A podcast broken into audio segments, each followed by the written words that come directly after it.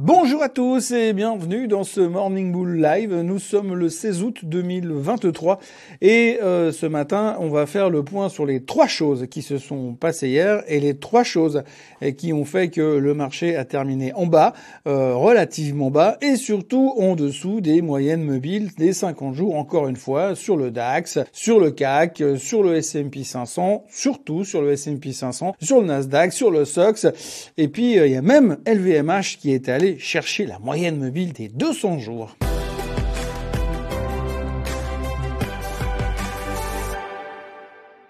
Alors, on est à fond dans euh, la macroéconomie, on est à fond dans euh, les suppositions de ce qui va se passer à l'avenir par rapport au taux d'intérêt. Et comme il se passe pas des kilos de choses en plein milieu de ce mois d'août, eh bien, on se pose beaucoup de questions et on est euh, très très volatile dans nos prises de position. Alors, souvenez-vous qu'en début de semaine, lundi matin, on était très inquiet sur ce qui pouvait se passer dans les marchés. Et puis lundi soir, on a rebondi en se disant oui, non mais ça va bien parce que les taux vont rester là et ils vont plus jamais bouger. Et puis hier, eh bien, on est reparti dans l'autre sens. Alors pour plein de raisons diverses et variées, mais il y en a évidemment trois qui ressortent de manière assez euh, constante. La première étant euh, tout simplement les chiffres des ventes de détail. Alors oui, vous le savez, hier, le gouvernement américain a publié ses ventes de détail. Alors c'est voir un petit peu comment les gens sont prêts à consommer, comment ils consomment, qu'est-ce qu'ils sont prêts à payer, est-ce qu'ils payent plus cher qu'avant, est-ce qu'il y a un lien avec l'inflation. En gros, ce qu'il faut retenir, c'est que le marché, les experts et les gens qui ont fait plein d'études à New York étaient extrêmement euh, convaincus et avaient fait des, des, des projections en se disant oui, d'après nos calculs, d'après nos spreadsheets Excel, il se pourrait que euh, normalement les ventes de détail soient en hausse de 0,4%. Bam Eh ben non, c'est sorti à 0,7%. Alors vous me direz 0,3%, c'est pas non plus la fin du monde, ça va pas non plus changer nos vies, mais, si si, quand même euh, c'est un tout petit peu inquiétant parce que ça veut dire que les gens continuent à consommer. Donc s'ils continuent à consommer, ça veut dire qu'ils vont quand même continuer à pousser un petit peu cette inflation qui a quand même de la peine à ralentir en dessous des 3%. Souvenez-vous, on en parlait lundi matin, on se disait oui, mais si l'inflation va être plus de peine à passer de 3 à 2% alors qu'elle a eu beaucoup plus de facilité à passer de 9 à 3. Et il est vrai qu'avec des ventes de détail en hausse de 0,7%, on s'inquiétait à nouveau du fait que potentiellement, éventuellement, peut-être, la Fed pourrait avoir une vision différente sur les taux. Alors rassurez-vous, rassurez-vous tout de suite, on ne parle pas de dire la Fed va recommencer son cycle de hausse des taux. Non, on dit simplement que la Fed devrait rester là où elle est en termes de taux. D'ailleurs, on parlait de 90,5% de gens qui sont convaincus que la Fed ne bougera plus les taux. Hier soir, on a baissé à 89, donc ça pas un changement radical. Mais par contre, là où on commence à s'inquiéter un tout petit peu, c'est sur le fait que potentiellement, eh bien, c'est pas demain que la Fed va baisser les taux avec ce genre de chiffres économiques. Et donc, ce stress de voir des ventes de détail un peu trop fortes, des ventes de détail qui pourraient avoir un, impact sur la future décision de la Fed, décision qui sera prise le 20 septembre. Hein. Je vous rappelle qu'aujourd'hui, on a une vision à trois jours, dans le meilleur des cas. Les long term investments, c'est vendredi soir. Donc, euh, si on a une vision un petit peu plus loin que ça, eh bien, donc, du coup, ça nous stresse, ça nous stresse de voir que potentiellement la Fed pourrait ne pas ne pas baisser les taux de sitôt. Mais bon, la bonne nouvelle, c'est qu'on change d'avis comme de chemise, donc la perception qu'on a des taux et de ce que pourrait faire la Fed aujourd'hui pourrait changer assez rapidement, sachant que ce soir, il y a les minutes du FOMC meeting du mois de juillet. Alors vous savez, les minutes du FOMC meeting,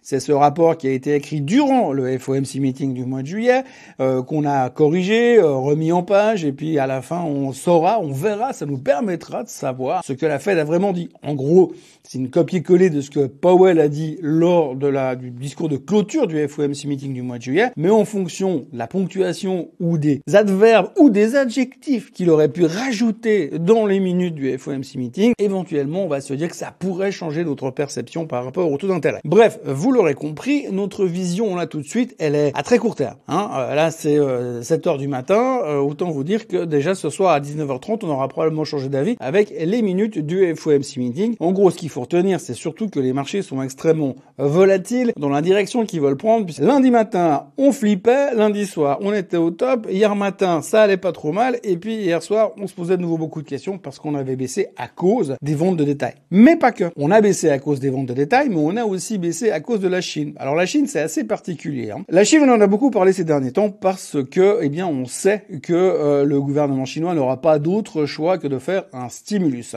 Donc récemment, on a eu beaucoup de mauvaises nouvelles économiques. On va pas revenir là-dessus, mais on n'a pas vraiment baissé parce qu'on s'est dit, oui, mais c'est l'occasion d'investir puisque de toute façon, on sait que Monsieur Xi Jinping va forcément faire quelque chose pour soutenir son économie. Donc, il n'y a pas de crainte à avoir de ce côté-là. Hier matin, la Chine a annoncé qu'ils baissaient leur taux directeur. Donc, c'est un signe de stimulation. Mais c'est pas vraiment ce qu'on aurait voulu voir. Nous, on aurait voulu voir un chèque en blanc pour dire, c'est bon les gars, allez-y dépenser, on est reparti comme en 40. La Chine ayant baissé euh, ses taux directeurs, on s'est dit, ou ils sont mal, donc ils ont peur, donc ils sont en train d'agir. Et de l'autre côté, ils ont dit qu'ils ne publieraient plus les chiffres de l'emploi des jeunes qui était quelque chose d'assez important jusqu'à maintenant, ce qu'on regardait de manière assez intensive. Résultat, tout d'un coup, on s'est dit, oui, c'est bien, il y a une forme de stimulus, mais non, c'est pas bien, parce que quand même, eh bien, euh, ça veut dire que ça va pas bien. Bref, on a baissé aussi à cause de la Chine et aussi à cause des ventes de détail. Mais pas que. Pas que parce qu'on a également baissé à cause de Fitch. Alors Fitch, vous vous souvenez, c'est ceux qui ont downgradé l'autre jour euh, la note des États-Unis, euh, qui leur ont supprimé leur triple pour passer à double A+. Ça a fait beaucoup de bruit, ça n'a pas changé la face du monde, mais Fitch a fait parler d'eux. Ensuite, il y a eu Moody's qui est venu euh, récemment pour downgrader les banques régionales. On fait parler d'eux aussi. Et puis là, du coup, ils ont un peu pris goût au truc. Alors du coup, Fitch, ils se sont dit, ah, on pourrait refaire parler de nous, ce serait quand même vachement cool. Alors ils ont refait parler d'eux. Sauf que, si vous voulez, à l'époque, il fut un temps, eh bien, les agences de rating, comme on les appelle, ils ils étudiaient euh, un dossier en secret, ils écrivaient un rapport en secret, et puis après, ils venaient publier le résultat de leur rapport dans le marché, et le marché qui prenait la nouvelle à l'instant T, réagissait en fonction à ce moment-là. Sauf qu'aujourd'hui, c'est quand même vachement plus important de faire le buzz, c'est quand même vachement plus important d'avoir plein de copains sur Facebook et plein de copains euh, sur Instagram et encore plus plein de copains sur euh, Twitter. Enfin, ça s'appelait Twitter. Donc du coup, on aime bien faire le buzz. Alors du coup, les mecs de, Fitch, ils sont venus hier pour dire hmm, on sait pas trop, mais si on osait, il se pourrait qu'éventuellement peut-être, mais c'est même pas sûr, on puisse éventuellement downgrader les banques. Alors forcément, en ce moment, quand vous dites downgrader les banques, on n'aime pas trop. Même si la semaine dernière, quand Moody's a downgradé les banques, le lendemain, tout le monde est venu dire, ouais les gars, on est déjà au courant, on sait que c'est pas top, on sait que les, mauvaises nouvelles sont déjà dans les prix, vous downgradez beaucoup trop tard. On aurait pu se dire, bah Fitch, c'est pareil. Oui, mais non. Parce que non seulement Fitch n'a pas downgradé les banques, il s'autorise seulement à penser qu'éventuellement, peut-être un jour, il downgraderait les banques, mais il parle pas des banques régionales, il parle des grosses banques, les grosses banques systémiques, celles qu'on n'a pas le droit de toucher parce que c'est les gentils et puis qu'on peut pas se permettre de les voir disparaître. Donc c'est celles-ci qui veulent downgrader. Mais ils s'autorisent à y réfléchir. Ils n'ont pas encore pris de décision. Mais dans le doute, nous,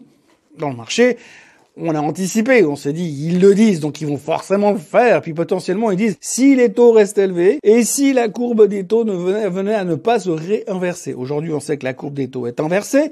Ça fait au moins 18 mois qu'elle est inversée. Et on se dit, si elle ne se réinverse pas tout de suite, sachant là où elle est, elle ne va pas s'inverser demain. Euh, et puis en plus, les taux vont pas baisser demain. Donc avec ces deux arguments, on peut déjà déduire que logiquement, s'ils sont pas complètement stupides, normalement, Fitch devrait venir prochainement, demain, après-demain, dans une semaine, downgrader les grosses banques systémiques. Donc les grosses banques systémiques ont baissé. Donc le BKX, l'indice des banques, est également passé en dessous de sa moyenne mobile des 50 jours. C'est très populaire en ce moment. La moyenne mobile des 50 jours, on ne regarde que ça. Et puis on va se faire un flip le jour où on va atteindre la moyenne mobile des 200 jours. Oui, parce que c'est aussi quelque chose dont on parle aussi en ce moment, c'est que les tendances sont en train de changer. Parce que jusqu'à maintenant, on était dans un bull market, il n'y avait pas de problème, mais là on voit que certains trucs sont en train de cracouiller et qu'on pourrait éventuellement peut-être changer de tendance. On prend le cas par exemple des. Si vous regardez le graphique des LVMH, il y a encore quelques temps, on se disait, bah, de toute façon, les Chinois, dès qu'ils vont les libérer, les mecs, ils vont courir pour aller claquer du pognon dans le luxe. Et puis là, depuis quelques temps, on se dit, la Chine ralentit, le stimulus vient pas, les mecs, quand ils viennent, ils achètent pas forcément tout ce qu'on voudrait qu'ils achètent. Bref, on se pose des questions. On a vu lors des résultats récemment dans le secteur du luxe que la pression sur les marges est quand même bien présente. Et donc, du coup, gentiment, eh bien, le luxe commence à s'effondrer.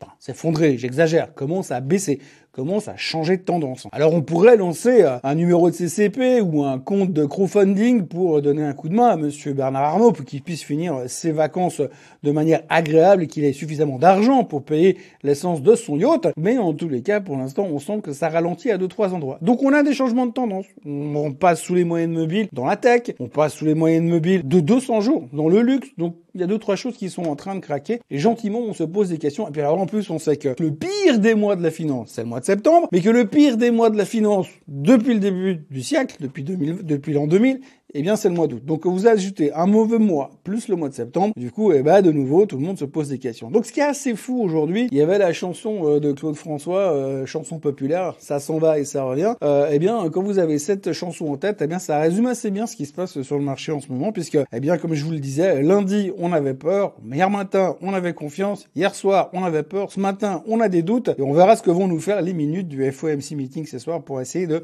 régler le cas une fois pour toutes. Mais il faut pas y croire qu'on va régler le cas une fois pour toutes, parce qu'en fait, si vous regardez de nouveau la presse financière de ces dernières heures, eh bien tout le monde se dit oui c'est mauvais, oui les tendances sont mauvaises, oui on a des doutes, oui on a peur à cause de l'inflation, oui on se pose des questions par rapport au taux, mais rassurez-vous, le 23 août, il y a Nvidia qui va publier ses résultats, et puis quand Nvidia va publier ses résultats avec une croissance stratosphérique, on va mettre tout le monde d'accord. Et puis on se dira que tant qu'il y a l'intelligence artificielle, tout va bien. Voilà donc ce que l'on pouvait essayer de résumer sur cette journée. Il y a très peu de nouvelles ce matin, c'est hyper calme. On va se concentrer sur les chiffres de Target, de nouveau les ventes de détail, parce que c'est les, retailers.